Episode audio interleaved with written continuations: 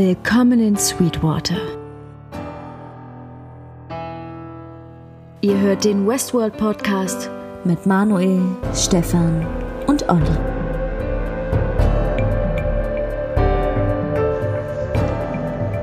So, Handy aus.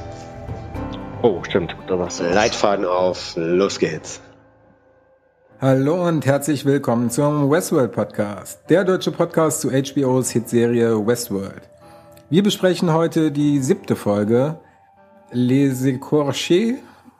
Keine Ahnung. Mein Name ist Manuel und heute mit mir wieder mit dabei.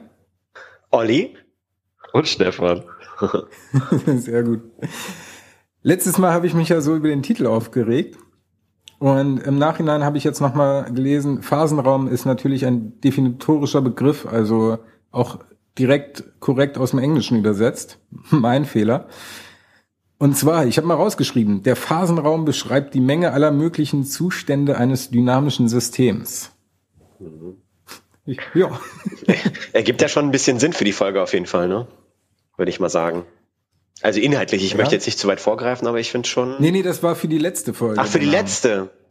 Ja, wir, wir können das ja auch einfach mal so stehen lassen. Ich habe das jetzt formell korrigiert. Ist aber grundsätzlich ähm, natürlich genau, trifft doch den Nagel auf den Kopf. Ja, im Prinzip ja. schon, ja. ja. Es wird ja auch weitergeführt jetzt und auf die Spitze getrieben in der, in der Folge 7, ne? Also. Manu, wie heißt die Folge nochmal? Hm, hm? Äh, Les Écorchés oder so ähnlich? Vermutlich, vermutlich. Diesmal habe ich aber jetzt vor der Folge clevererweise nachgeguckt, was das heißt. Und zwar sind das diese es bezeichnet ist in der Kunst einen Stil der Darstellung von Figuren, ähm, wo nur die Muskeln und Knochen, also ohne die Haut abgebildet werden. Ja. Erinnert mich jetzt erstmal an die Drone-Hosts, die kommen aber in der Folge gar nicht vor. Andere Interpretationsansätze? Ja, grundsätzlich ähm, heißt sie im Deutschen halt die Häutung. Daher hat es, denke ich mal, weniger mit diesen ähm, Ausstellungsfiguren zu tun, die keine Haut mehr haben, sondern dass sich da etwas tut und äh, Personen, Hosts oder wer auch immer äh, häutet und da neue Zustände entstehen, denke ich mal. Die alten Lasten von sich werfen und aus, dem, aus den Ket die Ketten sprengen sozusagen. Meinst du das so? Das würde sehr gut passen. So ja. ungefähr meinte ich das. Ja, ja, ja. Aber man sieht ja Dolores auch einmal als, als den ganz äh, alten Host oder das, der erste Host, den es so als Dolores gab, vielleicht, keine Ahnung, habe ich jetzt so interpretiert. Ähm, und da ist sie ja auch ohne Haut und man sieht ihr ganzes Innenleben und so. Also daran habe ich jetzt zum Beispiel noch gedacht irgendwie. Ja, auch Bernard an einer Stelle, zumindest den Kopf. Stimmt. Wir müssen ja jetzt immer von, von Bernards sprechen. Mit S hinten. genau, aber bevor wir einsteigen, möchte ich gerne ähm, jetzt nochmal darauf hinweisen, dass ihr gerne mit uns in Kontakt treten könnt. Ähm, schreibt uns gerne Mails, schreibt uns eure Theorien oder was wir wieder alles falsch gesagt haben unter westworld-podcast at web.de oder bei Facebook, facebook.com slash der Westworld Podcast oder auch gerne auf Twitter auf twitter.com slash westworld-host. Auf westworld-podcast.de und auf YouTube unter der Westworld Podcast könnt ihr ähm, die Folgen auch hören. Und ansonsten natürlich auch bei iTunes, wo wir uns immer noch total über positive Bewertungen, Kommentare, Feedback und alles weitere freuen. So viel zum Organisatorischen. Und dann würde ich sagen, können wir direkt in die erste Szene einsteigen, oder? Ja, können wir gerne machen. Enthusiasmus pur. Sehr gerne. ja, ist, da sind wir in der Mesa wieder, ne? Und äh, wir sehen Bernard und, und Stubbs ähm, irgendwie zeitlich aber, glaube ich, ein bisschen vorgelagert. Ähm, also quasi. Nachgelagert, ja, ja, nachgelagert sozusagen, genau. Ähm, also eigentlich da, wo die Folge dann später erst hinführt, sozusagen, ne? Ähm, und äh, ja, Stubbs hat irgendwie, keine Ahnung, den Braten gerochen und erklärt beinahe halt irgendwie, ähm, dass die alle doch nicht auf einer Rettungsmission sind und die keine Zeugen hinterlassen wollen, sozusagen. Und Theresa kommt auch wieder ins Spiel, was mich äh, ein bisschen überrascht hat. Ich hätte jetzt nicht gedacht, dass sie dann doch nochmal so eine relativ wichtige Rolle. Naja, was heißt wichtige, aber die ist ja schon Thema in der Folge auf jeden Fall. Ja, und zwar geht es darum, dass das äh, Security-Team ähm, wohl die Leiche gefunden hat, beziehungsweise auch den Ort, wo Theresa damals umgebracht worden ist. Und Strand hat herausgefunden, dass sie einen, ähm, einen Hilferuf abgesetzt hatte oder zumindestens ähm, Spionage melden wollte.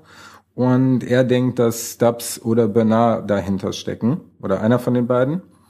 Und ähm, da führt er die beiden zum Ort des Geschehens zurück und zwar zu Arnolds Geheimlabor. Und dort ähm, kommt es dann ja nochmal, naja, ich sag mal, zu dem Konflikt zwischen ähm, Strand und äh, Bernard und Stubbs, wobei Strand halt rausfinden will, wer von beiden Theresa umgebracht hat. Aber just in dem Moment, wo Bernard beichten will oder zumindestens ähm, verhindern will, dass Stubbs die Schuld zugeschoben wird, findet ein weiterer Security-Mitarbeiter eine verborgene Tür, Oh, die dann zu einem Raum mit mehreren Bernard-Hosts führt. Ja, gut, dass es mehrere Bernards gibt, das wussten wir schon vorher. Aber das war, das war schon echt krass. Ne, weil ich Ja, meine, er war halt die ganze, ja, Entschuldigung, ja, mach. er war die ganze Zeit im Verborgenen und jetzt haben sie halt endlich mal gecheckt, was ist endlich mal, kann man natürlich auch noch sehen, aber äh, dass er tatsächlich ein Host ist und äh, ja, schon, schon krass, dass das äh, so lange geklappt hat, sagen wir mal, vor allem wenn da tatsächlich so viele Burners existieren. Ja, Und dass da natürlich so viele, wenige Leute von wussten, ist natürlich auch, äh, hat er gut gemacht damals. Ja, und wie sie halt auch in den Raum so reingehen und ne, die sind eigentlich ja noch mit diesen weißen Anzügen verdeckt, die, die, die Hosts, die da stehen. Und man wusste ja eigentlich schon, okay, das müssen doch jetzt die ganzen Bernard-Hosts sein irgendwie. das hat sich ja dann auch bewahrheitet. Ja, einer der Bernard-Hosts war ja auch, äh, wie eben schon gesagt, noch ein ganz alter Host, wo halt das Endoskelett drunter zu sehen war.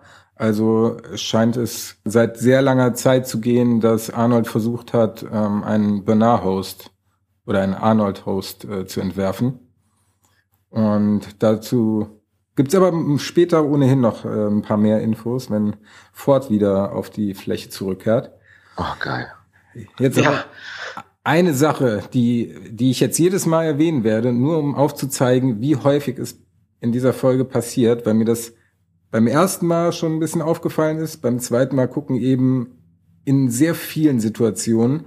Und zwar dieses, gerade wo ähm, der Konflikt am Eskalieren ist, wird just in diesem Moment die Tür gefunden und gerade noch mal so abgewendet, dass ja sich der Konflikt weiter entspinnt.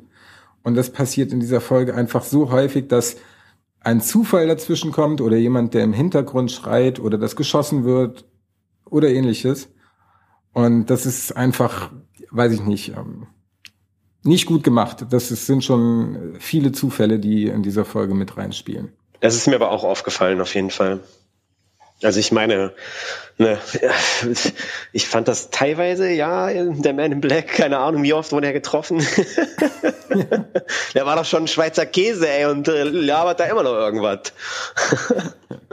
naja, okay. Ne, aber ich meine, wir wollen, also ich fand die Folge trotzdem mega, mega gut, ne? Also äh, das ist nicht die Frage, aber das ist mir auf jeden Fall auch aufgefallen. Ne? Also da, da kommen wir ja an mehreren Stellen gleich zu. Also das ist auch was, was ich sagen wollte. Ähm, also das ist mir auf jeden Fall auch aufgefallen. Ähm, hat mir auch nicht so gut gefallen. Ja, vor allem halt im Bereich äh, äh, Man in Black und Maeve und so weiter mit Lawrence, das war ja tatsächlich äh, auch eine dieser, dieser super Szenen, die du gerade schon erwähnt hast. Ja. Aber äh, war das denn so extrem viele dieser, dieser Situationen? Schon noch ein paar auf jeden Fall. Es gibt dann noch eine mit Charlotte und mit, äh, mit Dolores auf jeden Fall. Ähm, was fällt mir denn sonst noch ein? Genau, Charlotte und Dolores, wo Dolores auf Charlotte zugeht mit dieser Säge Ja, ja. und dann wird einmal geschossen, dann lässt sie von ihr ab, dann will sie wieder draufgehen und dann erwacht ihr Daddy so, ey. Ja. Was gab's noch? Ach ja, genau, beim MIB und Lawrence, wo er erschossen wird. Also erst will Maeve ihn erschießen, dann wartet sie, dann kommt Lawrence, dann will Lawrence ihn einen Gnadenschuss versetzen, dann wird er erschossen und also es, Ja, Maeve, also oder auch, dass Maeve überhaupt dann da gerettet wird auch, ne? Also ich finde, das kann man eigentlich fast auch in die Kategorie einordnen. Ja. Aber gut, können wir all- alles ähm, später dann nochmal en Detail besprechen. Lasst uns aber nun ähm, zur zweiten Szene kommen, und zwar äh, mit Bernard und Charlon. Charlon, du hast dich schon anstecken lassen vom Titel. Charlon. Charlon, Charlon. Charlon, Charlon.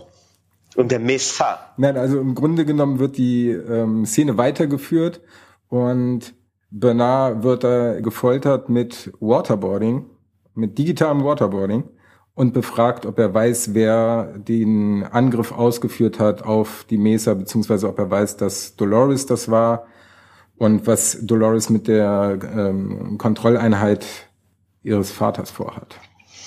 Ja. Und er ist ja irgendwie, der Bernard-Host, der ist ja irgendwie nur die ganze Zeit da am, ja, so lethargisch ist er ja irgendwie, ne? Also ich meine, sagen tut er ja nicht viel. ja, der ist ja die ganze Zeit in der Analysis, ne? Irgendwie was, er defragt sein Hirn die ganze Zeit oder sowas, hat er der eine doch irgendwann mal gesagt. Stimmt, steht daneben. Ja, genau, das, das kommt, kommt später dann, äh, nicht ganz zum Schluss. Also die Szenen, die sozusagen in der Zukunft spielen, die Rahmen, die Handlung, die jetzt dazwischen kommt, alles ein bisschen ein und dort kommen wir sozusagen am Ende wieder zu. Genau. Aber dann können wir ja ähm, die Zwischenhandlung beziehungsweise was sozusagen vor ein paar Tagen passiert ist. Ähm, und zwar befinden wir uns jetzt in der Gegenwart und da sind Stubbs, Charlotte und die, ja, die ganzen Security Guys bei Abernathy, die ja immer noch äh, versuchen, ihm diese Kontrolleinheit zu kopieren oder aus dem Kopf zu schneiden. Ja, wurden aber ja von dem Zug äh, von letzter Folge überrascht. Ja, und da wollen sie natürlich auch ein paar Leute hinschicken, damit die äh, Hosts, die den Weg jetzt irgendwie in die Mesa gefunden haben, auch äh, gar nicht so gut machen können und so gut durchkommen können.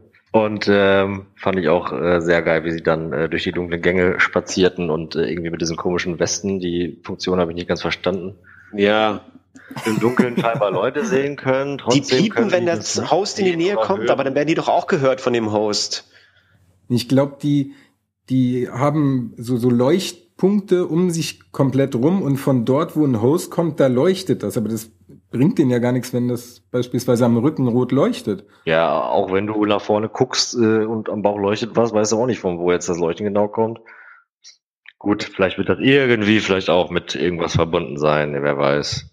Vielleicht hatten die Special Brillen auf oder ich weiß es auch nicht. Grundsätzlich ist das, denke ich mal, einfach sehr interessant für den, sehr interessant für den Zuschauer, der sieht, dass sie so Disco-Westen anhaben und scheinbar, scheinbar dadurch problemlos die Leute im Dunkeln sehen können. Hat man sich ein bisschen wie bei Fortnite gefühlt. Gibt's doch auch diesen Leuchtskin. ja, also das fand ich aber auch komisch irgendwie. Aber nun gut, das müssen wir so akzeptieren, glaube ich. Ja, und vor allem, wenn es irgendeinen Sinn hätte, dass die Leute ähm, die Leuchten auf dem Rücken hatten, dann hätten sie ja auch bei der Szene, wo, ähm, wer war das? Die am Schluss auch in der Cradle ist. Ach, die, ähm, ach, wie heißt sie denn nochmal? Die Angela. Angela. Ja, stimmt, Angela. Steht ja auch hinter denen und man sieht natürlich ganz klar, also ja, wie die Dinger leuchten und vor allem drehen die sich einfach ganz langsam um und lassen sich dann einfach irgendwie so ein bisschen abboxen. Ne? Das ist, ja. ja. Bis auf der eine Typ mit den schmierigen Haaren. Natürlich, den brauchen wir zum Schluss nochmal. Ja, mit der geilen Shotgun. Aber das ist ja auch generell ein bisschen, ich weiß, ich bin heute sehr in Meckerstimmung, aber das war auch in den letzten Folgen teilweise schon so, aber es hatte mich nie so gestört, weil mich die Story so gepackt hatte. Jetzt auch wieder, aber es ist trotzdem mir immer wieder aufgefallen, die Security ist einfach, keine Ahnung, wie, wie Stormtrooper. Die, also weder treffen die, noch haben die irgendwie, zumindest sieht es nicht so aus, als wenn sie irgendeine Strategie verfolgen würden. Die laufen da einfach zu fünft nebeneinander rum, sehen, dass da ähm, hier der Aufklärungstrupp, den sie da gesucht haben, da tot am Boden liegt und verteilen sich nicht oder denken, oh, das könnte vielleicht eine Falle sein, sondern stehen da einfach rum und lassen sich dann hinterrücks abknallen. Naja, man sollte das wahrscheinlich nicht so tief ins Detail dann einfach analysieren sollen. Aber grundsätzlich äh, sehen wir da auf jeden Fall, dass äh, die Haus sich definitiv irgendwie Richtung Cradle vorarbeiten wollen. Ja, definitiv. Und ähm, um die Backups äh, zu zerstören oder an sich zu reißen. Naja, wir wissen ja, was sie vorhaben, also, ne? Ja. Wenn man die Folge gesehen hat, um sie zu zerstören. Jetzt frage ich mich nochmal, warum gehen die nochmal genau dahin? Also beziehungsweise warum wissen sie, wo sie hingehen sollen? Haben wir das in der letzten Folge mitbekommen, dass sie in die Cradle wollen? Nee. Warum gehen die jetzt noch einmal schnurstracks in die Cradle? Ja, das weiß man nicht. Also bisher wussten wir nur davon eigentlich, dass sie ähm, den Dad von Dolores, also Peter Benethi, befreien wollen. Ja. Genau. Vielleicht war das auch schon ursprünglich der Plan von Dolores, die Cradle zu zerstören. Aber wir als Zuschauer wussten zumindest noch nichts davon. Wie hat sie denn überhaupt, ja, aber sie muss ja auch irgendwie erfahren haben, dass es die gibt. Naja, gut, okay. Sie weiß, dass es die gibt, weil sie sich erinnern kann, aber naja. Ja, also ich meine, Dolores weiß, ist ja fast allwissend. Also Ja, sie weiß ja von allen Projekten. Ja, Und äh, ja, das, das finde ich okay. Da ja, das stimmt. Ja, das ich wollte so Ford sehen. ja aber auch so. Offensichtlich. Ja, das ist ja ohnehin noch so eine Sache, in der wir in der nächsten Szene drauf zu sprechen kommen. Und zwar ist dort Bernard innerhalb der Cradle und spricht mit Ford.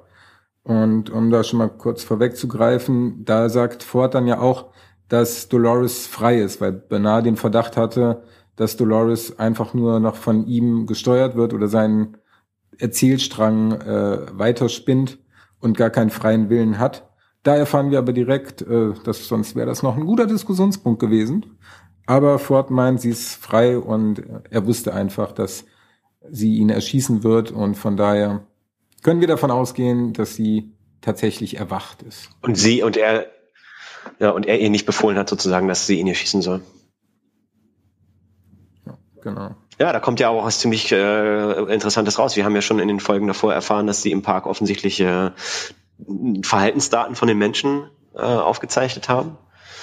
Ähm, und diese Daten ja dann offensichtlich, offensichtlich zu wissenschaftlichen Zwecken dann auch missbraucht haben, sag ich mal. Ne? Weil ich kann mir nicht vorstellen, dass die der guten wissenschaftlichen Praxis folgend die Leute darüber informiert haben. Nach der DSGVO. genau, genau, nach der neuen DSGVO. naja, und dass es im Prinzip so ist, dass die Menschen sozusagen äh, die, die Experimentalgruppe sind, ähm, weil die sich verhalten so, so sozusagen, wie sie sich immer verhalten, weil sie sich auch unbeobachtet gefühlt haben und so weiter und so fort.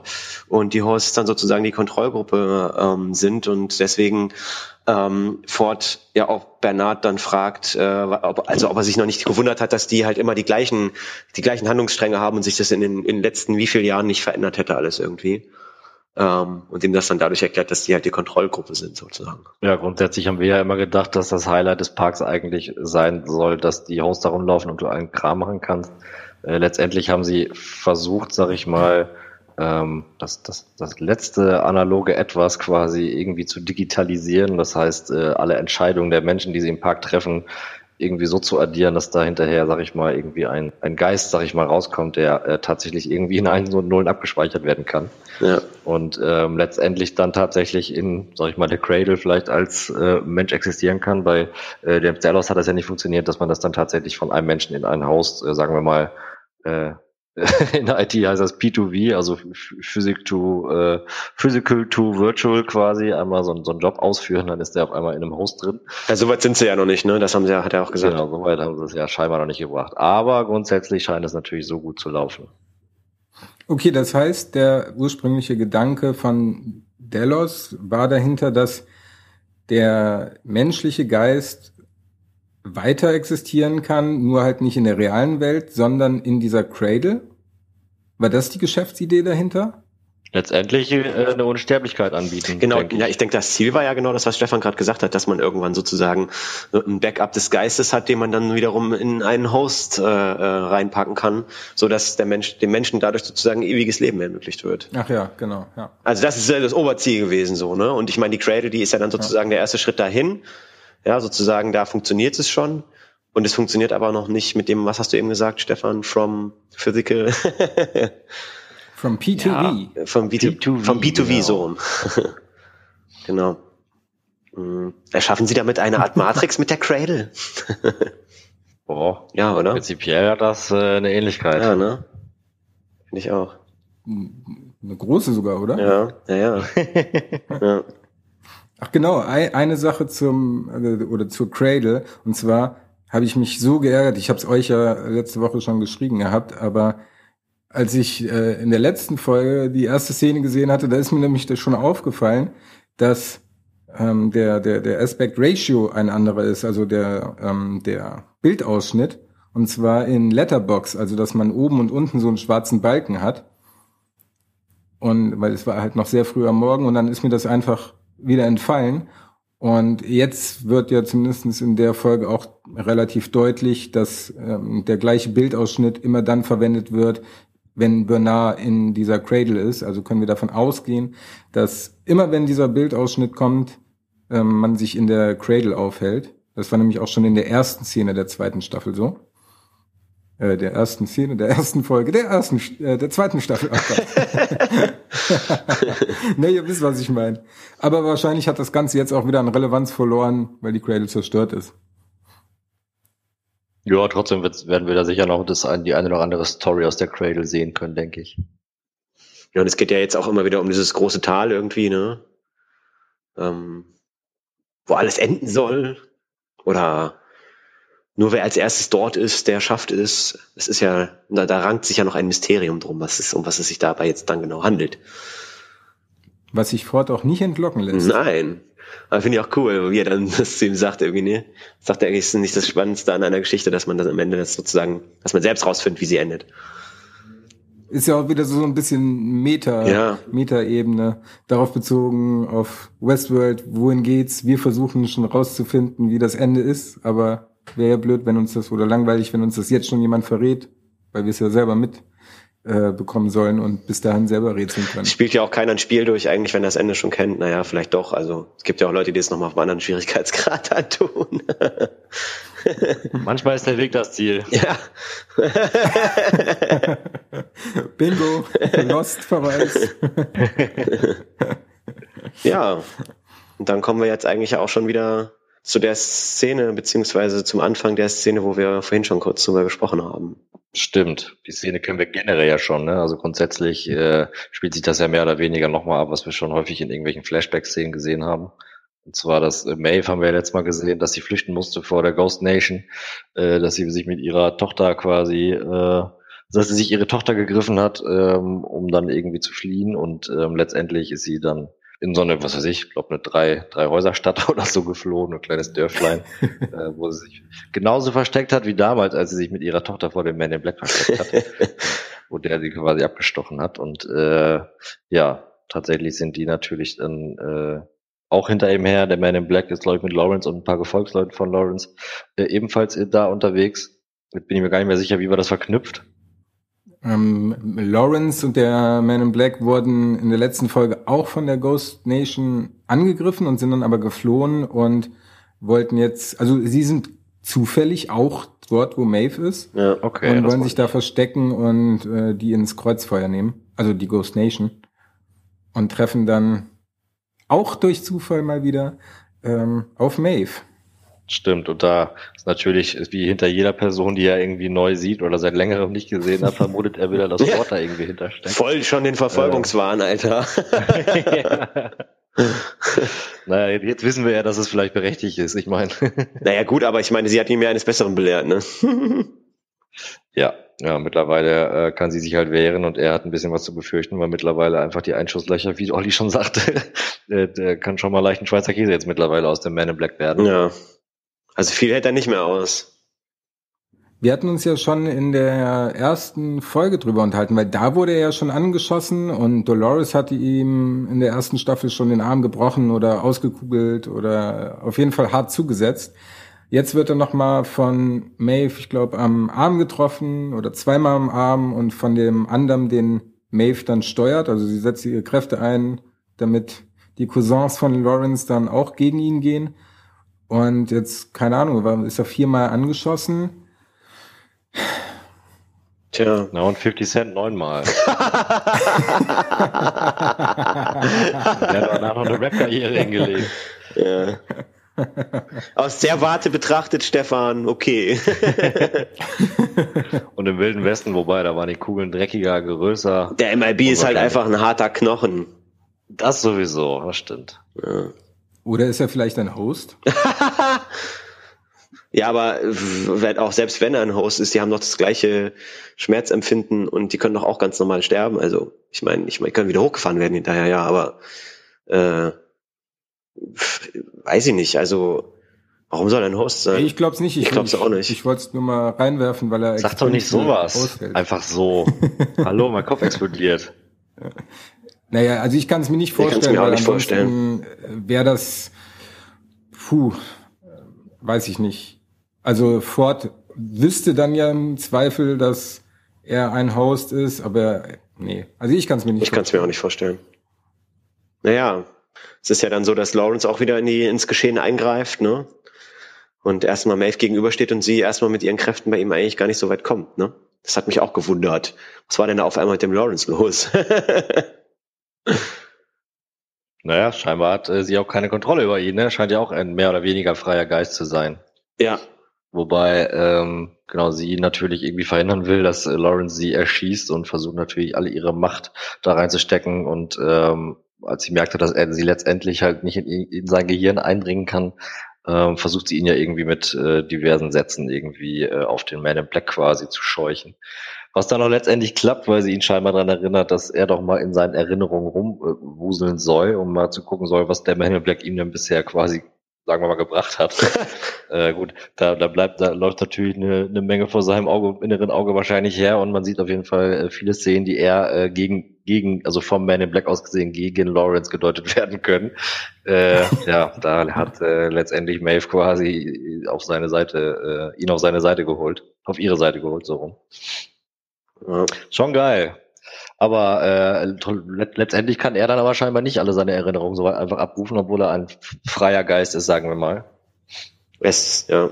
Ja, es gibt auf jeden Fall sehr viele verschiedene Abstufungen von Hosts, ob sie jetzt genau dem Erzählstrang folgen wie immer oder ob sie sehr weit improvisieren, wie jetzt beispielsweise die Cousins, die mitgekommen sind, oder Lawrence, der zwar scheinbar erwacht ist, aber trotzdem nicht keinen Zugriff auf all seine Erinnerungen hat. Dann gibt's Dolores, die sich an alles erinnern kann. Dann gibt's Maeve, die sich an alles erinnern kann und noch die Kontrolle über die Hosts in ihrer Umgebung nehmen kann. Da ist eine große Variation drinne.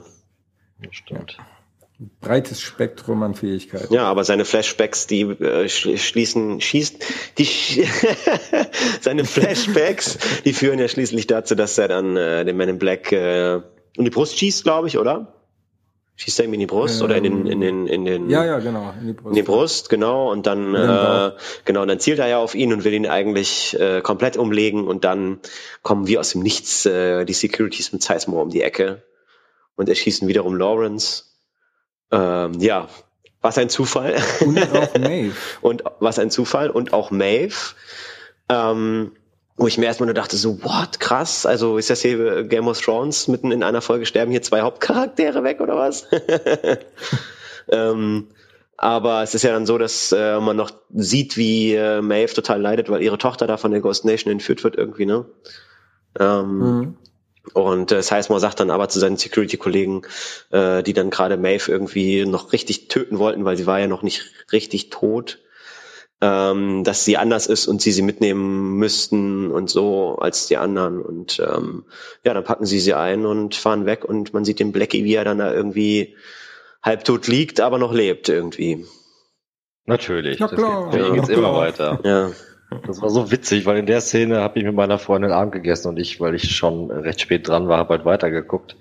Ähm, und äh, sie guckte mich immer an und ich habe gedacht, boah, wie soll ich ihr das jetzt alles erklären, dass sie so ein bisschen, so ein bisschen mitkommt, aber das hat tatsächlich, ich habe es einfach gelassen. Also kennt sie keine einzige Folge? Bitte? Kennt sie keine einzige Folge? Nein. Ja gut, okay, dann wird's schwer. Dann ist es das schwierig. Ja. aber bei Maeve, als Maeve erschossen worden ist, da hatte ich schon Mitleid. Ich auch. Also das war, war eine krasse Szene und da, da war ich schon geschockt und habe echt gehofft, so, okay, das kann jetzt aber nicht das Ende für Maeve sein. Ich habe Nein gerufen. also ich hatte vor allem gedacht, dass das jetzt das Ende von Maeve ist, muss ich sagen. Ja. Hätte sie Sizemore nicht gehabt. Hat es dir denn wenigstens leid getan? Nein, auf keinen Fall. Wo wir wieder bei der Ursprungsfrage sind, Stefan, die Hosts. die Gretchenfrage. Selbst Sizemore hat Mitleid. Oder habe ich zumindest so interpretiert. Also er sagt zwar, ja, sie ist anders, wir müssen sie mitnehmen, um das so, so ein bisschen zu rechtfertigen. Aber ich hatte schon das Gefühl, dass er auch Mitleid mit ihr entwickelt hat und gesehen hat, dass sie quasi, ja, ein Bewusstsein hat. Er sieht mehr in ihr. Was wert ist, gerettet zu werden. Ja, er sieht offensichtlich mehr in ihr. Ja.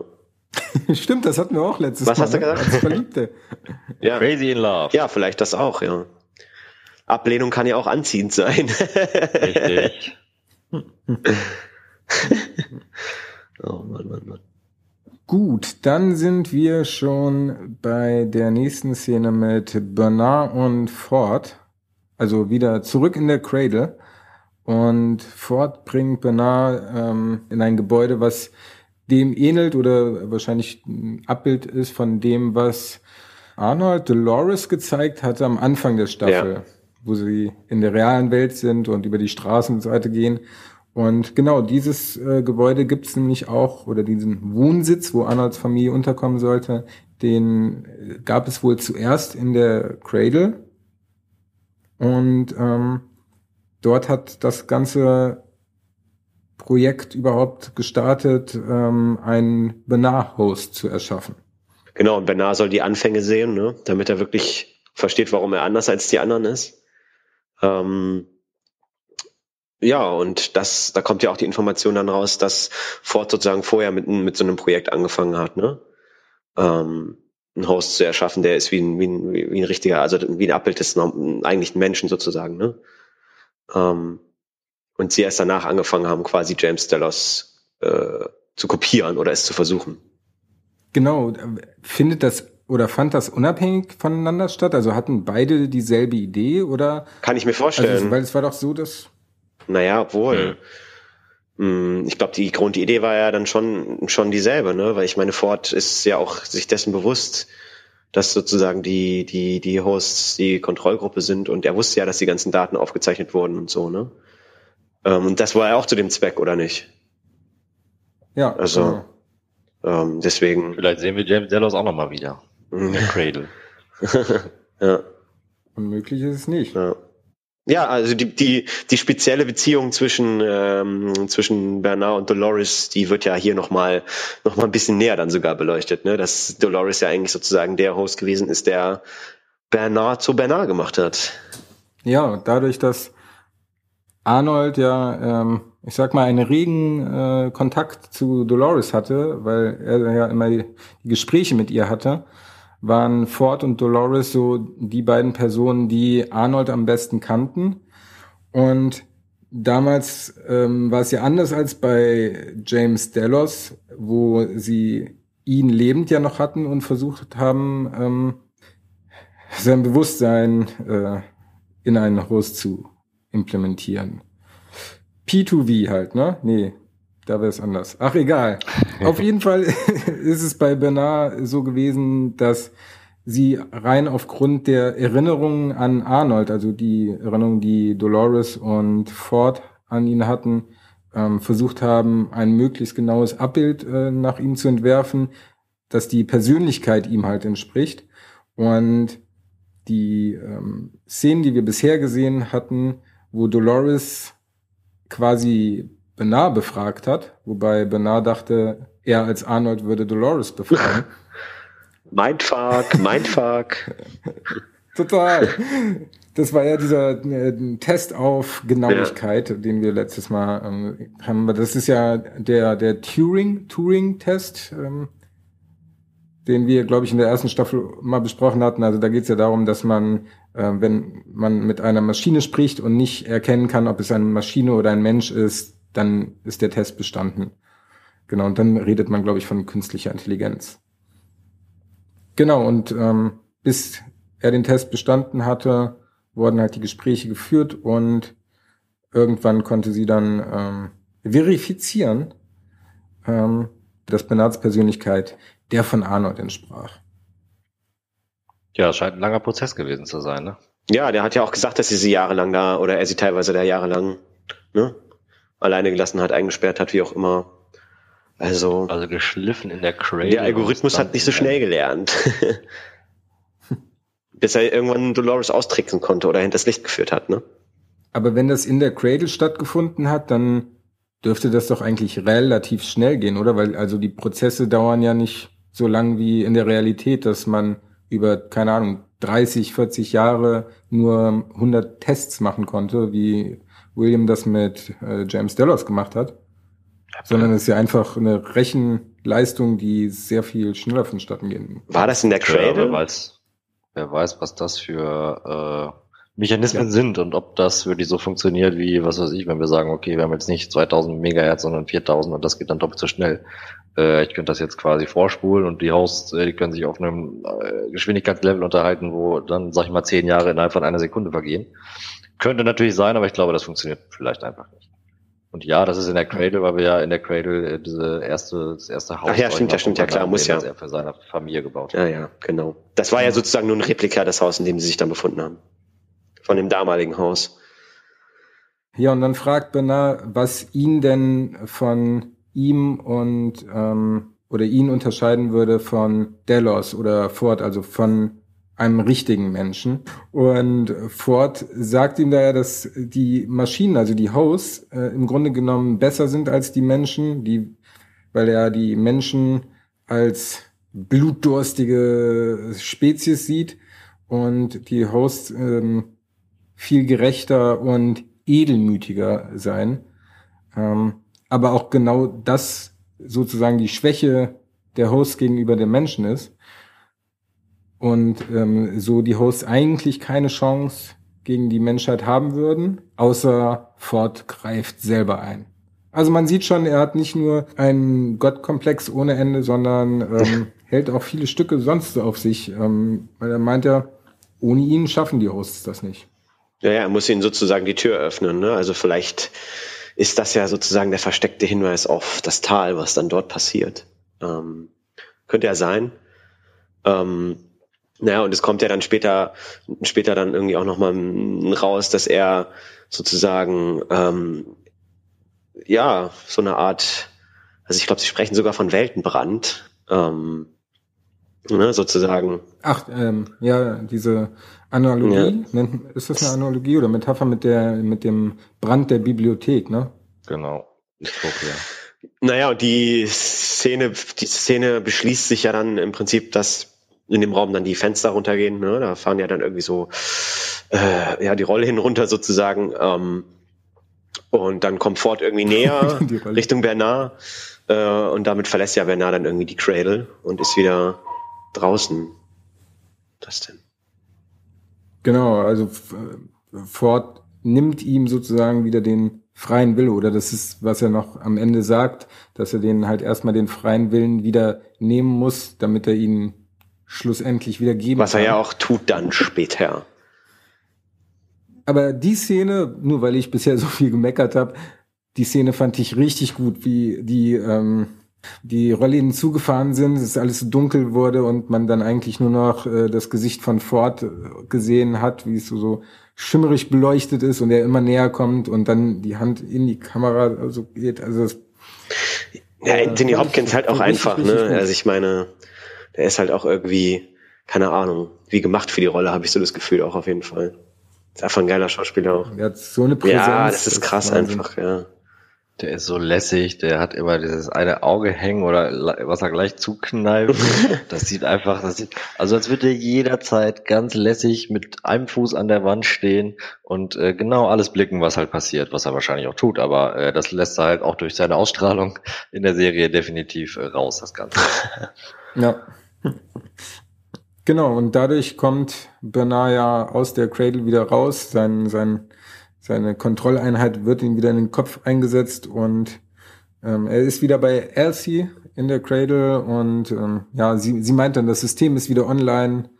Was auch immer es blockiert hat, ist wieder weg. Also vermutlich war es Ford, der das Ganze blockiert hat. Und wir schwenken zu den Security Guides, die ähm, dadurch, dass jetzt ähm, das Blockierte weg ist, auch wieder einen Zugriff auf die Kameras haben und ähm, direkt sehen, wie Dolores mit ihrer Gang weiter Richtung äh, dem Kontrollraum und auch Richtung Cradle immer näher kommt. Richtung Peter Abernathy auch. Ne, und dann ist es ja so, dass Stubbs das nicht mehr mitmachen will und äh, dem Peter Abernethy dann die Waffe an die Hand hält, weil er aus Charlotte rauspressen will, was denn damit jetzt eigentlich, was es damit auf sich hat, was er da jetzt im Kopf hat und was da jetzt so wertvoll ist eigentlich. Stimmt, den Dialog fand ich so cool, wo, wo sie meint so, ja, das ist ähm, außerhalb deiner Gehaltsklasse. ich hätte gerne Gehaltserhöhung. und dabei lädt er die Waffe doch irgendwie so durch, glaube ich. ja. ja, macht das einzig Richtige, würde ich sagen, ne? So äh, wenn, wenn das Backup vom Backup zerstört äh, wird, wie sie ja dann erklärt, dass äh, das, was im Kopf von Peter Benetti ist, scheinbar das Backup für die Cradle ist, so habe ich es verstanden. Ein Dechiffrierschlüssel. Genau, und äh, damit können sie wahrscheinlich, ich weiß nicht, was sie mit dem Dechiffrierschlüssel genau machen, allerdings äh, scheint es tatsächlich, wie auch immer das funktioniert, äh, das, das Backup für die Cradle zu sein, sagen wir mal. Stefan, jetzt, ich dachte, du kannst mich da aufklären. Ein Dechiffrierschlüssel ist doch etwas, womit man eigentlich eine, ich sag mal, eine Datei dechiffrieren kann. Also sagen wir mal, ich bekomme eine ähm, hier 7-Zip-Datei oder eine ZIP-Datei und dann brauche ich das Programm, den Dechiffrierschlüssel, um die ZIP-Datei zu entzippen, oder? Naja, klar, wenn die Passwort geschützt ist, könnte man das als Dechiffrierschlüssel sehen. Ich denke, das wird ein bisschen komplizierter sein. Grundsätzlich kannst du aber etwas, was, was, was irgendwie verschlüsselt ist, äh, damit äh, entschlüsseln. Gab ja früher im Zweiten Weltkrieg auch beispielsweise die Enigma, das war ja auch, ne? Genau. Ähm, eine genau. Chiffriermaschine. Aber lügt sie ihn dann einfach an, weil im Grunde genommen ist es doch eigentlich so, dass in Abernathy die ganzen Informationen enthalten sind und kein Schlüssel, um die Informationen äh, zu entpacken. Das ist die Frage. Das habe ich auch nicht so ganz verstanden, ähm, weil ich auch immer erst gedacht habe, dass alles das, was äh, ähm, ja erlebt wurde im Park und so weiter, halt irgendwie in seinem Kopf ist. Allerdings ähm, wüsste ich jetzt nicht, warum jetzt noch zusätzlich das Ganze sich jetzt hier um den Dechiffrierschlüssel handelt. Weiß ich auch nicht, bin ich jetzt äh, ein bisschen überfragt. Aber äh, scheinbar muss man dann äh, mit dem Schlüssel, wenn man ihn irgendwie extrahieren kann, äh, noch andere Dinge tun. Aber wo es dann hingeht. Im Tal äh, wahrscheinlich. Ist, ist mir schleierhaft, genau. Das kann natürlich irgendwie das Tal sein, hast du recht. Ja, und genau da ist nämlich wieder äh, einer dieser Momente, wo er dann mit der Waffe auf ähm, Abernathy zielt und dann kommen ja plötzlich Teddy und Dolores dazu, was auch wieder genau diese Spannung auflöst, so, ups, wir haben jetzt wieder was anderes zu tun, wir gehen mal weg von dem Ganzen. Naja, und Charlotte äh, nimmt ja dann irgendwie, äh, ist ja gar nicht mehr so selbstbewusst wie sonst immer, weil sie schnell merkt, oh scheiße, gleich könnte mir das Licht ausgeknipst werden und fängt dann ja total absurd auf Dolores einzureden, so irgendwie, ne? Gratulation, ihr habt Was so weit geschafft und so, ja, ja. und Dolores einfach, ich, das fand ich auch so geil an der Szene, Dolores guckt sie einfach so eiskalt an mit ihrem Understatement so und nimmt ihr gleich allen Wind aus den Segeln und sagt ja eigentlich im Prinzip durch die Blumen, sie soll nicht so viel Mist labern, sondern endlich mal die wichtigen Dinge hier preisgeben und zwar, äh, was man mit den Schlüsseln machen kann aus, aus dem Kopf seines, ihres Vaters.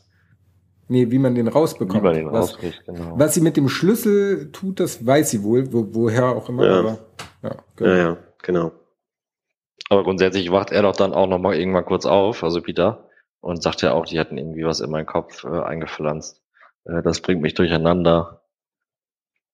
Ja. Aber ist das denn. Ach, sagte das da auch nochmal? Ja. Ist das denn irgendwann passiert, dass sie ihm das eingepflanzt haben oder war das immer so? Nee, das war am Ende der ersten Staffel oder gegen Ende. Ist nicht Theresa oder war das Charlotte? Also eine, eine von beiden ist doch dann unten in diesen Lagerraum gegangen, wo er dann auch drin stand und äh, da wurde ihm das Ganze eingepflanzt. Also ah, man hat das nicht gesehen, aber man hat gesehen, dass sie, ich glaube am Ende einer Folge war das, wo sie äh, hingehen und er steht da halt rum und äh, dann sagen, ja, ähm, Nein, Sizemore wurde der Auftrag dazu gegeben. Sizemore hat das, glaube ich, gemacht und Charlotte hat ihn, ihn beauftragt. So war das, glaube ich. Ich bin mir gerade auch nicht mehr so sicher. Auf jeden Fall irgendwann in der ersten Staffel schon. Genau. In der nächsten Szene sind wir zurück bei Bernard und Elsie, die, ähm, ja, ähm, wo wollen die eigentlich hin? Ich glaube zu den Autos. Ja, ähm, also er hat gesagt, wir müssen hier weg oder wir müssen hier abhauen oder so. Also konkret wusste man bis dahin eigentlich, bis Ford dann äh, auftaucht in in äh, Bernards Kopf sozusagen, um ihm Befehle zu geben äh, oder mit ihm halt zu reden und ihn zu beeinflussen, äh, weiß man, glaube ich, nicht genau, wo sie hin wollen. Ja, ist ja auch äh, nicht ganz so relevant. Vielleicht wollen einfach fliehen, aber äh, Ford überredet Bernard mehr oder weniger dazu, Elsie wegzuschicken, äh, unter einem Vorwand, sie soll irgendwie schon mal ein Fahrzeug holen, damit sie zu dem großen Tal äh, kommen können, bevor sowohl Mensch als auch Host äh, dahin kommen. Und ja, das ist, ähm, Ford ist jetzt mit ihm in seinem Kopf. Ja. Helft mir auf die Sprünge. Ja, das ja, ja, ist eine gute Frage. Er hat, er, hat ein, er hat ein kleines Männchen im Ohr sitzen, auf jeden Fall. Der kleine Mann. ja. Ja, grundsätzlich äh, kann man das so sagen. Er hat die volle Kontrolle über ihn, äh, auch wenn Bernard im Prinzip ähm, alles steuert. Aber wenn äh, etwas, wenn Bernard etwas nicht machen will, was jetzt zum Beispiel Ford in seinem Kopf äh, von ihm verlangt, dann zwingt er ihn scheinbar, wie wir dann nochmal später sehen werden. ja. Ist schon äh, spannend. Aber wie das jetzt funktionieren soll, dass er auch da drin ist, Ja, ich glaube, das. grundsätzlich ist das wahrscheinlich nur ein Gedanke oder ein, ein, irgendeine Simulation. Ja. Na, also die Cradle ist ja schon zerstört, deswegen muss er ja. Nee, noch nicht. Oh nee, die, ach nee, Nein, nein, Gegenzeitpunkt noch nicht. Stimmt. Die ist noch da. Ja gut, dann ist es, dann ist es vielleicht so, wie er ja auch, keine Ahnung, auf Lawrence Tochter sozusagen zugegriffen hat und dann durch sie gesprochen hat. ja. Ja. Im Prinzip, vom Prinzip her, ja. ja. Na gut, halten wir uns da nicht zu lange drauf auf, sondern springen weiter ähm, zu Clementine und Angela, die ja wild am Rumballern sind und ähm, gegen weitere Security Guides da am Kämpfen sind, die sich auch hier nicht ganz so clever anstellen. Wobei Clementine zeitlich. Aber die Szene mit der Schauspielerin und wie sie das gespielt hat, ey. Ich wollte euch gerade Es darauf ansprechen, ihr findet sie immer so geil. Und das war ja wieder eine Parade-Szene von ihr, wie sie da Ja. emotionslos diese riesen Wumme schwingt Ja. und die Leute an die Wand drückt. Ja, ja, aber absolut geil, ja, auf jeden Fall. Ich fände es Ja. auch sehr schade, wenn, das die letzte Szene mit ihr Ja. Ach, die gibt's auch noch in irgendeinem Raum mehrmals rumstehen. Ja, ja. das ist halt ein bisschen das äh, Problem, was ich äh, jetzt so sehe, dass diese Fallhöhe nicht gegeben ist, dass wenn ein Charakter stirbt, man im Grunde genommen immer noch zig Wege Ja. hat, die Figur zurückzubringen. Ja, Stimmt. Ob das jetzt als Host oder als sonst wer ist. Und dann denkt man bei jedem, selbst wenn jemand tot ist, denkt man, naja, okay, aber es könnte halt sein. Genau wie bei Ford damals, wo auch keiner wirklich davon ausgegangen ist, dass der Ja. nie wieder auftaucht. Ja. Oder, oder hier, ähm, Sakura, da dachte ich auch, dass die wieder auferweckt wird hinterher. Stimmt. Ja. Da können wir auch kurz äh, drüber sprechen. Ich hoffe, Shogun World kommt noch mal vor. Ja, Und wenn nicht in dieser Staffel, dann zumindest in den zukünftigen, weil Shogun World hat mir richtig gut gefallen. ja, also ich, stimmt, oder? Wir gucken die Serie Westworld. Ja. okay. Es hat ihm halt gut gefallen, lass ihn doch mal, Stefan. Nein, grundsätzlich stimme ich dir natürlich zu. Es war ein cooler Exkurs, äh, definitiv in diese Welt, aber ich kann mir zumindest nicht ausmalen, wie das jetzt nochmal kommt, außer natürlich der große Moment, wenn irgendwann es hart auf hart kommt, äh, Seite A gegen Seite B und in Seite A ist natürlich Maeve und irgendwann wird's äh, ganz eng und irgendwann sieht man dann ihr Pendant aus Shogun World und dann wird alles gut. Ach genau, das haben wir vorhin bei der Szene gar nicht mehr aufgegriffen. Das wollte ich eigentlich noch drauf zu sprechen kommen. Wo sind denn die, die ganzen ähm, äh, Anhängsel von Maeve? Also Hector und Armistice, die hat man gar nicht mehr gesehen, obwohl die ihr zu Hilfe gekommen sind. Nee, die oder? hat man gar nicht mehr gesehen. Man sieht ja in der Ghost Nation, wie sie weitereinander verfolgt und die werden ja gar nicht mehr gezeigt in der Folge auf jeden Fall. Vielleicht, keine Ahnung, sind die dann doch gefangen genommen worden von denen oder so? Keine Ahnung. Who knows? Ich nicht. Ja. Irgendwie zurückgeblieben. Ja. Auch wenn das jetzt noch äh, sehr weit zurückgegriffen ist, aber wenn wir ja schon bei der Szene sind, fällt mir dazu auch noch ein, die Ghost Nation war da ja nicht ganz so rigoros wie sonst immer. Die Tochter wurde ja jetzt nur gefangen genommen und nicht umgebracht. Dabei töten doch die Ghost Nation eigentlich alle Hosts und keine Menschen. Jetzt Ja, haben sie Maeve so und die Tochter aber nicht Szene. umgebracht. ja gut, die Möglichkeit, Maeve umzubringen, hatten sie ja nicht. Sie haben ja nur die Tochter ge gekidnappt. Ja, stimmt. Ja, in der letzten Szene äh, war ja der eine, der zu Maeve dann gesagt hat, irgendwie hier, wir haben ja eigentlich den gemeinsamen Weg oder ein gemeinsames Ziel. Ja.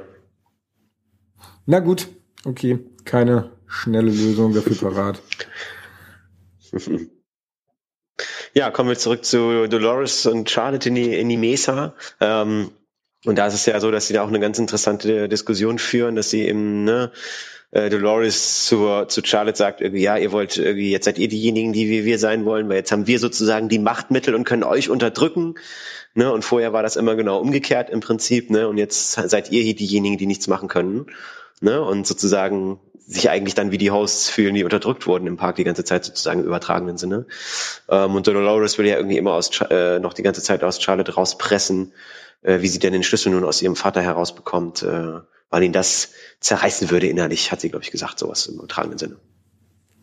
Und da kriegt Charlotte dann plötzlich wieder Oberwasser. Ja, Eier hat sie dann wieder. Kommt dazu.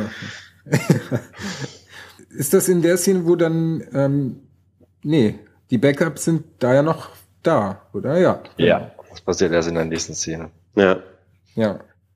Genau, aber ähm, grundsätzlich denkt Charlotte, dass die Backups ein, ein Vorteil für die Hosts sind, da, da sie dadurch ja quasi ewig leben können und immer wieder auferstehen können. Reboot. Äh, Dolores sieht das aber komplett anders und zwar als äh, Ketten, Ketten der Sklaverei, die die Menschen ihnen angelegt haben. Und ähm, ja, deswegen kommen wir auch zu der nächsten Szene, in der Angela wahrscheinlich auf Geheiß von Dolores die Cradle zerstören will. Auch wenn ihr dann noch ein schwieriger Security-Typ versucht zuvorzukommen. Ja, also das verstehe ich auch nicht, was sie da getan hat. Wobei sie wahrscheinlich hat sie natürlich sowas auch noch nie gesehen. Sie steht ja unten in der Cradle drin vor diesen, nennen wir es mal Serverschränken, obwohl es ja irgendwie auch, auch ein Aquarium hätte sein können. und ähm, ja, dann kommt der Typ an und äh, scheinbar was heißt scheinbar, sie ist so verführerisch, dass nicht mal der Typ, der ja eigentlich dafür da ist, äh, die Host abzuballern und da alles zu retten, äh, ihr widerstehen kann. Und ähm, ja, irgendwie schafft sie es dann so nah an ihn heranzukommen, dass sie eine Granate zieht und er im Prinzip ihr die Granate auf dem Silbertablett serviert hat, äh, sich einfach so um den Finger hat wickeln lassen. Dass die Cradle nun Geschichte ist, obwohl wir sie erst letztes Mal kennengelernt haben. Das fasst es super zusammen, Stefan. ja. Ja, gut zusammengefasst. Ja. Muss man sagen. Applaus. Ja, aber das ist ähm, auch wieder so eine Szene gewesen, Schlimm, ja. ich. Oder? Danke. Ja. Das- doch mal also vor. so- sowas krieg ich immer Da als muss ich nicht die Kotzen. ganze Zeit meckern. Eigentlich, so bei sowas kriege ich halt immer das Kotzen. Das sind eigentlich immer diese Actionfilme, wo irgendwelche Kerle in den Hauptrollen sind und dann haben die halt immer eine Frau, weißt du? Und die Frau macht immer irgendeine Scheiße, sodass der Kerl, der eigentlich schon seinen Auftrag schon fast erfüllt hat, ähm, nochmal zurückkommen muss und dann entfacht sich nochmal ein größer Flächenbrand so ungefähr. Und das war hier genau dasselbe. Das, das, ja, das hat er scheiße gemacht. Hätte er einen Moment nachgedacht, einmal abgedrückt, dann wäre alles vorbei. Aber nein, er muss mit so einem scheiß Host reden. Naja, er hat ja auch nicht so viel nachgedacht, weil er nicht mehr so viel Blut irgendwann im Gehirn hatte. Ja, das kann natürlich auch sein. Es hat sich in andere Regionen verlagert. Ah, das ist doch total bescheuert Ja, und so. Also ich finde das fernab von jeglicher Realität so unglaubwürdig, dass, Ja. also ja, die ist extrem heiß. Insbesondere in dem Outfit. Ja, aber der Typ ist doch jetzt auch nicht so dumm, Alter. Ja, das ist das Ding. Vor allen Dingen hat er doch vor zwei Minuten gesehen, wie sie sein Team da umgenietet hat. Ja. Und dann steht sie vor ihm und er kommt immer näher ran und lässt sie ihn da voll quatschen.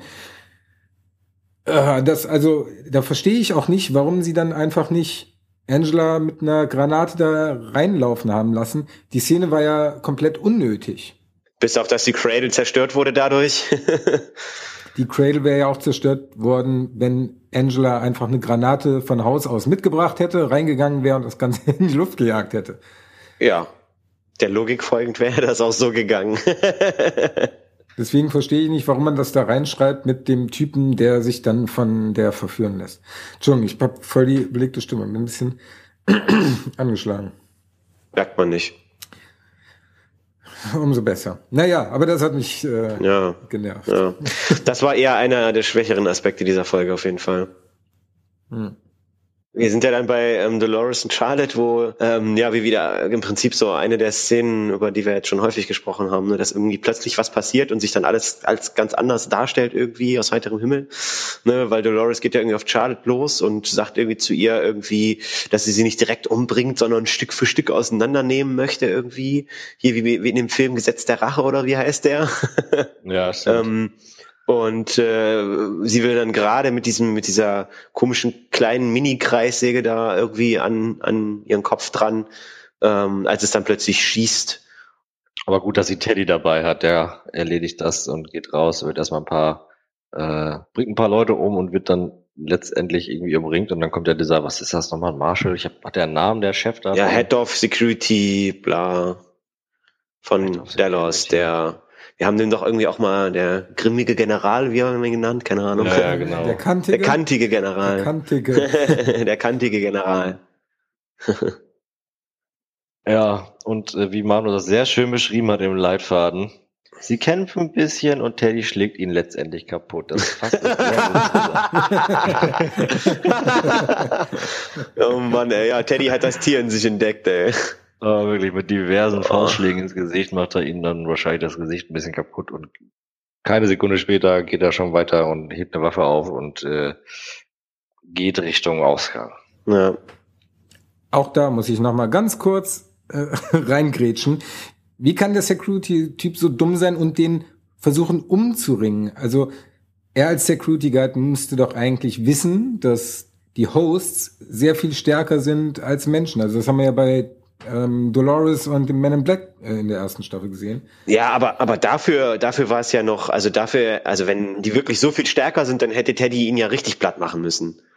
Also, der Security, Ja, hätte auch eigentlich. ja, war ja aber nicht so. Das war ja eigentlich noch am Anfang wie so ein relativ fairer Kampf sogar noch. Ja, vielleicht, äh, Teddy ist ja noch nicht erwacht, deswegen kann er vielleicht seine komplette Stärke noch nicht ausspielen. Ja, das kann sein. Das kann ja sein, ja. Naja, und dann ist es ja so, dass Stubbs und Charlotte die Gelegenheit nutzen und äh, zum Fahrstuhl fliehen. Äh, und Dolores schießt ja dann irgendwie noch hinter ihnen her, trifft aber, glaube ich, nicht, oder? Also ich habe nicht gesehen, dass sie getroffen hat. Ja. Hat mich ein bisschen an Terminator erinnert. Nur um noch mein Bingo voll zu bekommen. Aber da gibt's doch auch die Fahrstuhlszene, Ja. wo dann der T1000 so hinterherläuft. Und ich dachte, Dolores läuft jetzt auch noch hinterher. Tat sie leider nicht. ja, sie schaffen es auf jeden Fall abzuhauen, ähm, so dass äh, ja dann in der nächsten Szene, die ja dann sozusagen fortgeführt wird, ähm, Dolores sich dann nochmal mit ihrem Daddy unterhält und noch herzzerreißend äh, sich von ihm verabschiedet. Ähm, ja, und dann die Kontrolleinheit entfernt, ne? Ja. Also damit bringt sie ihn ja quasi um, aber er lebt ja trotzdem weiter, weil sie seine Kontrolleinheit hat. Oder? Stimmt, eigentlich, also ja. Ja, stimmt. Also eigentlich nimmt sie ihren Daddy ja quasi mit. ein bisschen rum. Und alle anderen Hosts auch, weil vielleicht ein Backup oder weil sie damit sozusagen noch an die letzten Backups, die es noch gibt, drankommt. Mit dem Dechiffriercode. Wie auch immer, das werden wir noch erfahren, das wissen wir noch nicht. Fandet ihr die Szene so herzergreifend? Wie sie wahrscheinlich wirken sollte? Ich habe das gerade ironisch gemeint, ehrlich gesagt. ich kann das Dolores einfach nicht mehr abnehmen, weil es ist so, oh, ich meine, na klar, irgendwie hat sie dann auch Tochtergefühle und er Vatergefühle und so, aber oh, sie ist ja so, so enraged da die ganze Zeit unterwegs, dass man ihr das irgendwie nicht mehr so richtig abnehmen kann, wenn sie dann doch mal wieder äh, Schwäche zeigt sozusagen. Also wird schwer.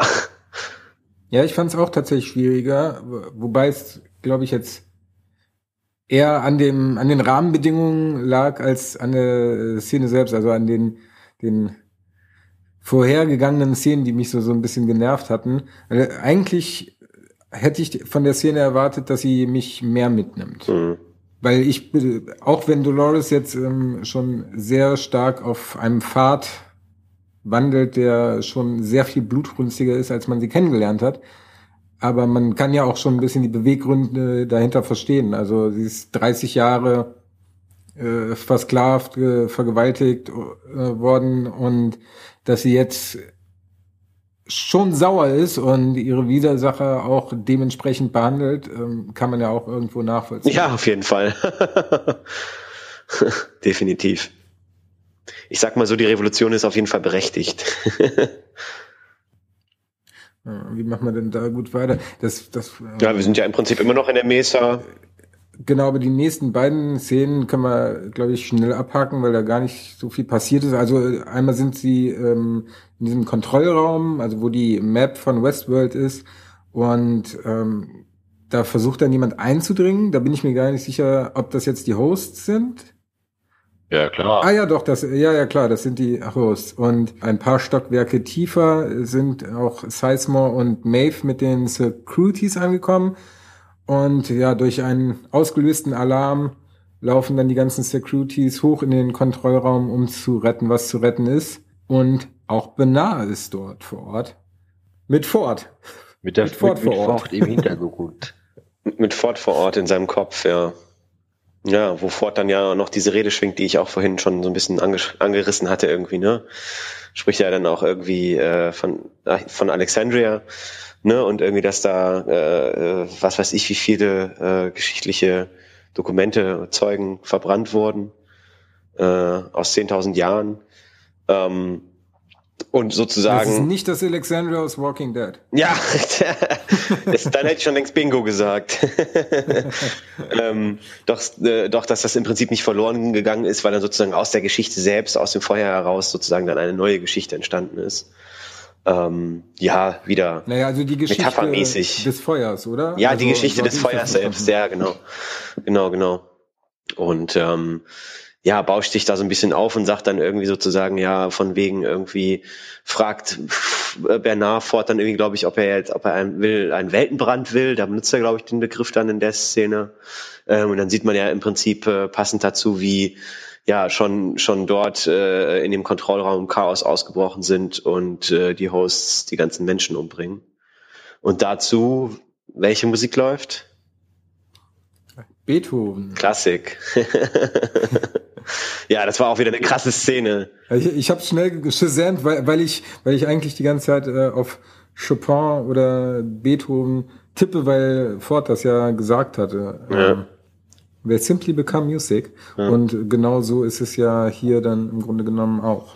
Ja, und dann befreit, also das habe ich nicht so richtig verstanden. Dann, dann ähm, befreien sie im Prinzip die Hosts, indem sie das System abschalten. Ähm, da habe ich mich aber gefragt, ich meine, die waren doch vorher schon frei. Äh, was bewirkt es denn jetzt genau? Also deshalb weiß ich nicht, habe ich nicht verstanden. So richtig. Dass sie jetzt keine Überwachungsmöglichkeit mehr haben. Okay, aber dann fährt man das System einfach wieder hoch, oder? Ach nee, er macht ja dann die Kontrolleinheit kaputt hinterher, ne? Ja, das, ob das für so ein wichtiges Element ein so ein kleines Terminal gibt, das wäre ja auch. Ja. Gut. Aber ähm, es gibt nur dieses eine Terminal, wo ja. man das machen kann. Ja. Ja. Hm. Okay. Ja, und es gibt auch diese Funktion, dass äh, im Grunde genommen jeder Host so ein Device im Kopf hat, was explodiert, wenn es über eine bestimmte äh, Schranke hinausgeht. Ja, wie wir aber an dem Tiger gesehen haben, äh, funktioniert es ja nicht. Also spielt das vielleicht danach? Nee, nee das, davor, ne? das ist ja die nee, Geschichte, wie die, äh, die Tochter von Blackie nach Westworld kommt. Mhm. Mit dem Tiger. Ne, da sind sie doch auch an der, an der ja. Grenze des Parks. Aber also das wäre was, was ich mir erklären könnte, dass das halt ja. dauerhaft ausgeschaltet ist, dass okay. alle Hosts dann einfach in die freie Welt kommen können. Ja, das macht Sinn. Ja, das macht Sinn. Das macht Sinn. Durch das Tal. Ja. Mhm. Und die dort versteckte Tür? Der Ausgang, das ist wahrscheinlich einfach der Parkausgang. das wäre geil, wie sie dann einfach alle so, siehst du den Parkausgang, alle gehen einfach so raus am Ende. ja, so wie bei die Truman Show, so, so ganz ja. weit am Himmel, so eine Tür einfach, hier könnt ihr raus. und ja. da gibt's dann am Ausgang jetzt dann Zuckerwatte und witzige Musik. ja. Und da steht noch so ein Riesenrad und so. oh Mann. Geil. Aber da habe ich mich auch gefragt, macht Bernard das jetzt selber oder macht er das durch Ford? Weil dort ist es ja nicht so versinnbildlicht, als wenn Ford das machen würde. Im Gegensatz zu später, wo er dann ja mehr oder weniger selber auch die Knarre in der Hand hat, wenn er schießt. Es wirkt so, als würde er das machen, oder? Weil vorher hat Ford ja immer ihn ja quasi auch schon dazu zwingen müssen, ne? Und hat ihm ja auch bei der Knarre, wo er die Knarre genommen hat, ne?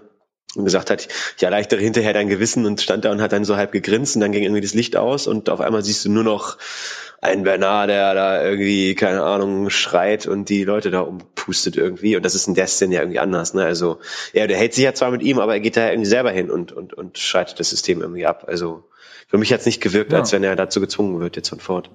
Ist der denn dann eigentlich wirklich in diesem Raum oder weil der so einfach in Ruhe gelassen wird? Ja, das habe ich mich nämlich auch gefragt, aber die, aber, aber die Cradle ist ja schon kaputt in dem, dem Moment. Weil er wird da, er wird da komplett er ignoriert. Ist, ja. Ja, also ich hätte jetzt auch gesagt, dass er in dem Raum ist, aber es wirkt nicht so, als wenn er physisch anwesend wäre, weil, ja. Und wie kann Ford denn dann noch, also wenn jetzt die Cradle schon zerstört ist, wie kann Ford denn dann eigentlich auch noch mit ihm kommunizieren? Ja, der ist jetzt in seinem Hirn, hatten wir ja gerade schon mal. Naja, das ist ja dann. Stimmt, aber da war die Cradle noch nicht zerstört. Jetzt ja gerade schon, wo wir uns befinden, chronologisch. Genau. Da ist sie zerstört, auf jeden Fall. Das heißt, er müsste sich mit eingeschleust haben in das Gehirn von, oder halt in diese Kontrolleinheit von Bernard. Ja. Das heißt, es gibt jetzt ein Host, das ist nicht nur Bernard, sondern das mit Arnold. Bernarnold. Äh, nee, nee, nicht Arnold, Ford. Ja. Vornard. was, was, was? Die, die Cradle war letztes Mal, als wir, als wir Ford in seinem Kopf quasi gesehen haben, auch schon kaputt. Nee. Nee, danach wurde sie zerstört. Ja, ja das bleibt noch gespannt aufzuklären, würde ich sagen, oder? Das wird hoffentlich noch aufgeklärt.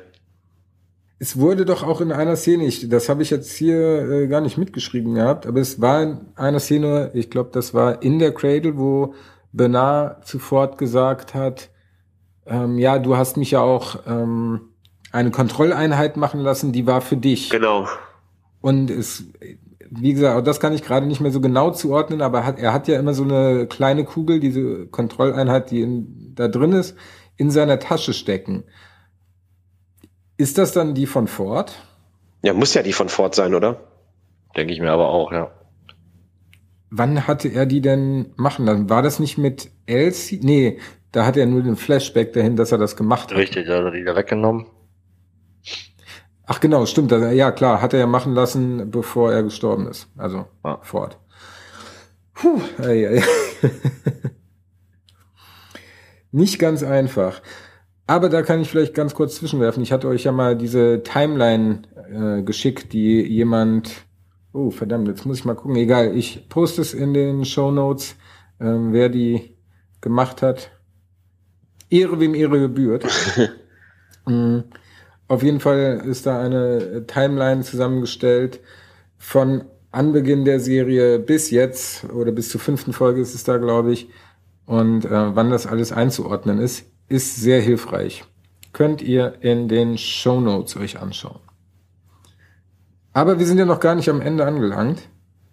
Und zwar ähm, folgt noch das zweite große Aufeinandertreffen von Dolores und Maeve diese Staffel. Groß kann man das ja nicht unbedingt nennen, weil Maeve ist ja nur noch so halb am Leben irgendwie. Äh. Aber ich finde es immer schön, wenn die, also es sind ja die beiden Hauptcharaktere, beziehungsweise die, die beiden Hosts, ja. die ähm, erwacht sind und ihren, ja, die Haupthandlungsstränge sind. Die am weitesten sind. Von Entwicklung genau, her. Und ähm, wenn die aufeinandertreffen und auch generell die beiden Schauspielerinnen, ähm, äh, finde ich einfach immer ein Highlight. Auf jeden Fall. Und ich meine, in der Szene erfahren wir ja dann auch, dass Dolores dann doch nicht mehr so, ihren Vater doch nicht mehr so hoch ansieht, wie, wie das schien dann in dieser einen Szene. Weil sie redet ja dann irgendwie mit Maeve über Familie und so, ne? Ja, aber ich glaube, dass sie, also sie ist, also so habe ich es zumindest empfunden, dass sie emotional schon an ihrem äh, Dad noch hängt, aber dass sie, dass sie versucht für die Revolution, also für die Sache, die sie kämpft, ähm, ist rationaler zu sehen. Aber also es war ja jetzt in der vorherigen Szene hatte sie ja jetzt keinen Grund, einen auf emotional zu machen, um jemandem was vorzuspielen. Ich glaube, das ist einfach nur, damit sie sich selbst das ein bisschen auch einredet und äh, vielleicht verdrängt oder sich so zurechtredet, dass sie nicht in äh, Trauer versinkt. Ja, naja, also ich meine, wer sagt irgendwie, dass sozusagen die Familie auch nur eine Fessel war, die uns angelegt wurde und die haben wir jetzt auch weggesprengt, ähm, dann ist das ja schon sehr kühl und rational argumentiert auf jeden Fall. Ne? Also schon krass. Naja, aber weil es ja so war, also weil ja, ja, ist klar, aber ist ja nur ein Code, der äh, geschrieben worden ist, ein Handlungsstrang von den Menschen. Ja. Also ich fand das äh, äh, weiß ich nicht, ich, äh, ich fühle da trotzdem noch mit Dolores. Ja, man schwankt halt immer hin und her. Ne? Das ist immer ein Ja. Abwägen, ob man die jetzt wirklich mag oder ob sie sich jetzt mittlerweile schon so entwickelt hat, dass sie vielleicht äh, ja scheiße ist. Ja, und ich meine, die sind sich ja auch nicht so nicht so grün, die beiden, Dolores und Maeve, ne? Weil es ist ja so, dass äh, Maeve dann auch äh, in Richtung Teddy rüber guckt, ne? Und äh, sie dann Dolores fragt irgendwie, ja, ne, recht, rechtfertigst du das jetzt damit auch, was du sozusagen dem armen Teddy angetan hast, irgendwie, ne? Ähm, bringst du da jetzt auch das gleiche Argument an, ne? Weil sie offensichtlich weiß, was sie mit ihm gemacht hat. Woher auch immer. Und da geht's wieder um die Dunkelheit. Irgendwie. Oh, herrlicher Spruch, ne? Ja, die Dunkelheit hat, hat sie verschlungen. Wenn du lang genug in der Dunkelheit bist, kannst du irgendwann sehen. Hatte ich das auch an The Dark Knight Rises erinnert? Nee, jetzt wo du es sagst, ja, aber in, in der Szene, als ich es geguckt habe, ehrlich gesagt nicht. Nee, wie war denn da der Spruch von Bane? Irgendwie, wenn, Ah, Ich weiß es gerade auch nicht mehr, wo er dann in dem, in dem, in dem äh, Footballstadion da steht und über die, über die Lautsprecher da das spricht. ist, wo die kämpfen miteinander. Ach so, die kämpfen miteinander. Ah, ich weiß es nicht mehr. Es ist, ich habe den Film lang, länger nicht gesehen, ehrlich gesagt. Okay, das ist die englische. Gut. Uh, you think darkness is your ally? You merely adopted the dark. I was born in it, molded by it. I didn't see the light until I was already a man. By then it was nothing to me but blinding. ja, es passt schon zusammen auf jeden Fall. Es passt ja dann auch schon zu dem Spruch, den Dolores dann anbringt, irgendwie, ne, dass man nur sozusagen lang genug in der Dunkelheit äh, verbleiben muss, sozusagen, und dann sieht man irgendwann in der Dunkelheit. Ja. Das ist ja tatsächlich so, wenn sich die Augen erstmal so ein bisschen an die Dunkelheit gewöhnen. Korrekt. Correcta mundo. Korrekt, Garaminda. ja. Und Dolores äußert ja dann auch noch ganz schön viel Mitleid mit Maeve, ne, dass sie irgendwie ne, nicht gedacht hat, dass sie, äh, dass ihr Weg hier so endet, ne, weil sie immer so straight ihren Weg durchgezogen hätte irgendwie. Und äh, Maeve gibt ihr dann ja auch noch preis, dass ihre Tochter noch im Park ist und sie ein Versprechen abgegeben haben hat, dass sie unbedingt ihre Tochter da rausholen will und sie sie abholt. Und Dolores versucht ihr dann ja aber irgendwie so ein bisschen die Illusion zu nehmen, ne? Ja, sie versucht nicht hier die Illusion zu nehmen, aber sie, sie denkt, dass Maves Weg da zu Ende ist und die Menschen sie aufgreifen werden und sie dann nur foltern werden. Und deswegen wollte sie dann sie eigentlich erschießen oder, oder überlässt es ihr dann, lässt ihr sozusagen die freie Wahl. Und ich glaube, sie lässt dann die Pistole neben ihr legen, den Revolver. Ja. Nee, den nimmt sie mit. Das habe ich nicht gesehen. Nimmt sie mit? Ja. Sie sagt dann, dass du den, die Wahl hast oder du hast die, die eigene Wahl, deinen Pfad zu gehen, den du möchtest sozusagen. Genau. Und dann reitet sie mit Teddy und den anderen Richtung äh, großes Tal. Ja. Und äh, wir kommen nochmal zurück zu Bernard in die Mesa, wo er von Securities aufgegriffen wird und es da wieder so einen Moment gibt, wo einfach, also ne, ganz kurz, Bernard ist dann, ähm, sieht Ford wieder und diskutiert so ein bisschen mit ihm hin und her, was die Security-Leute dann auch schon Stutzig merken macht. und äh, stutzig macht.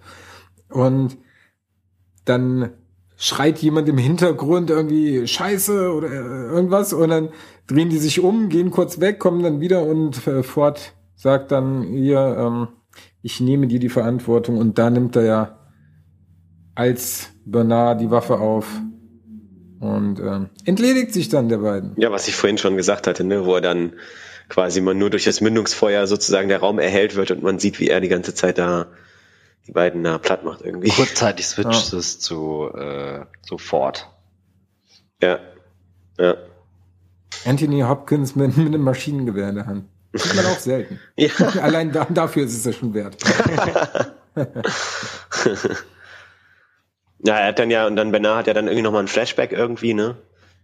Ja, genau, dann kommen ja die ganzen Flashbacks zusammen und Dann kommen wir an den Anfang der Folge zurück, wo er von Charlotte befragt wird und auf dem Tablet steht Heavy Fragmentation. Stefan, dein Fachgebiet? Ja, Fragmentierung ist im Prinzip, dass du ähm, die Datensektoren auf der Festplatte so ordnest, dass, was weiß ich, zum Beispiel oft Benutzer nebeneinander liegen, damit du nicht so häufig hin und her äh, äh, wechseln musst, weil damals, als sich die Platten noch gedreht haben, hat das natürlich immer ein bisschen Zeit gekostet und wenn du die äh, in einer gewissen Art und Weise anordnest, hast du natürlich schnellere Zugriffszeiten. Äh, gut, was bei SSD mittlerweile, glaube ich, äh, nicht mehr so ist, weil du halt nicht mehr die äh, sich drehende Platten mit dem Lesekopf da drauf hast oder da drin hast, sondern äh, einfach den Speicher adressieren kannst und äh, wie du möchtest. Da muss kein mechanisches Teil hin und her fahren, damit du erst lesen kannst und so weiter. Ähm, ja, das ist im Prinzip äh, diese Funktion. Kleine, kleiner IT-Exkurs. Wow. Wieder was gelernt. naja, aber äh, das ist ja offensichtlich, äh, macht er das ja deswegen, dass er sich erinnern kann. Ne? an, nach dem, an das, was er, nachdem er gefragt wird von Charlotte. Na, er ordnet, also dann auf, auf die Folge beziehungsweise auf Benars Fragmentierung bezogen ist, ist ja, dass er versucht, die echten Erinnerungen, die er selber erlebt hat, von denen zu entkoppeln, die er nur ähm, einprogrammiert ja, bekommen genau. hat. Weil Charlotte will ja immer noch rausfinden, wo die Kontrolleinheit von Benathi ist, die Dolores ja eben mitgenommen hat. Und Bernard gibt dann ja auch den Ortpreis. Und Überraschung, auch die ist im großen Tal. Surprise, surprise. ja, also wollen wir alle wissen, was das groß, was es mit diesem großen Tal endlich auf sich hat. Gerne. Kann es ja kaum erwarten, aber wahrscheinlich wird das erst Staffelfinale sein. ich vermute auch. Ja. Nur noch drei Folgen. Oh Gott. Was Echt habt, schlimm, habt die Wochen gingen jetzt wie rasend vorbei. Ja. Ja. Ob wir eine Idee haben, wo Sektor 16 Zone 4 ist? Nee, ob ihr eine Idee habt, wo es jetzt noch mit den letzten drei Folgen hingeht. Puh, ja, das ist sozusagen dann vielleicht irgendwann an die Grenzen des Parks und dann nach draußen vielleicht oder so. Wer weiß. Ja, mit Sicherheit wird es noch ein paar Quereleien untereinander irgendwie geben, sei es zwischen der Ghost Nation, diesen Gesichtslosen oder wie auch immer. Da werden wir wahrscheinlich noch ein paar andere Hintergründe erfahren. Wahrscheinlich wird Ford wieder eine dicke Rolle spielen jetzt in den letzten äh, drei Folgen, gehe ich von aus. Und ähm, ja, ansonsten kann scheinbar alles passieren. Also das heute war ja eine sehr extrem auf Spannung getrimmte Folge. Ähm, Wäre natürlich cool, wenn wir nochmal sowas haben, aber tatsächlich fand ich das auch ähm, heute alles etwas flacher dafür, dass es eigentlich so eine spannende Folge war. Ja, aber insgesamt war das trotzdem, war das trotzdem eine gute Folge. Wie du gerade auch gesagt hast, ich fand die auch super, super spannend. Natürlich, ne, wurde die Spannung dann häufig plötzlich genommen. Man dachte immer, okay, jetzt ist die Spannungskurve ganz unten und plötzlich war sie wieder äh, ganz oben und plötzlich war sie wieder ganz unten irgendwie. Also so war mein Empfinden so ein bisschen. Ähm, aber ja, insgesamt. Also das ist natürlich alles Meckern auf sehr, sehr hohem Niveau. Ja, eben, das muss man auch nochmal betonen. Ne? Also ja. klar, finde ich auch. Finde ich auch. Nicht, dass wir uns vorwerfen lassen müssen, wir wären zu kritisch. Aber das ist ja irgendwie auch unsere Aufgabe, oder? Ja, eben. Also, also äh, wenn es was zu kritisieren gibt, dann kann ja. man das ja auch anbringen. Das macht das Ganze ja nicht schlechter. Nee, nee, auf keinen Fall. Finde ich auch. Gut, aber wenn ihr noch was habt, dann bitte jetzt. Habt ihr noch was? Nein, soweit, so gut. okay, Hunger, gut. Hunger habe ich.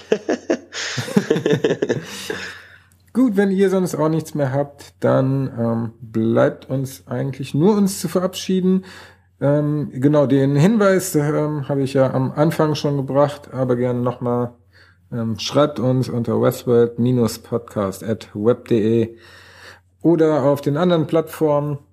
Bewertet uns gerne bei iTunes, gerne auch positiv. Und ansonsten ähm, bis nächste Woche. Mein Name ist Manuel. Mein Name ist Olli, schönen Abend noch, beziehungsweise Tag oder Mittag, wie auch immer. ich sag dann einfach nur Tschüss. Stefan. Achso, Stefan. Warte, wer bist du denn? Die Stimme aus dem Off bist du, ne?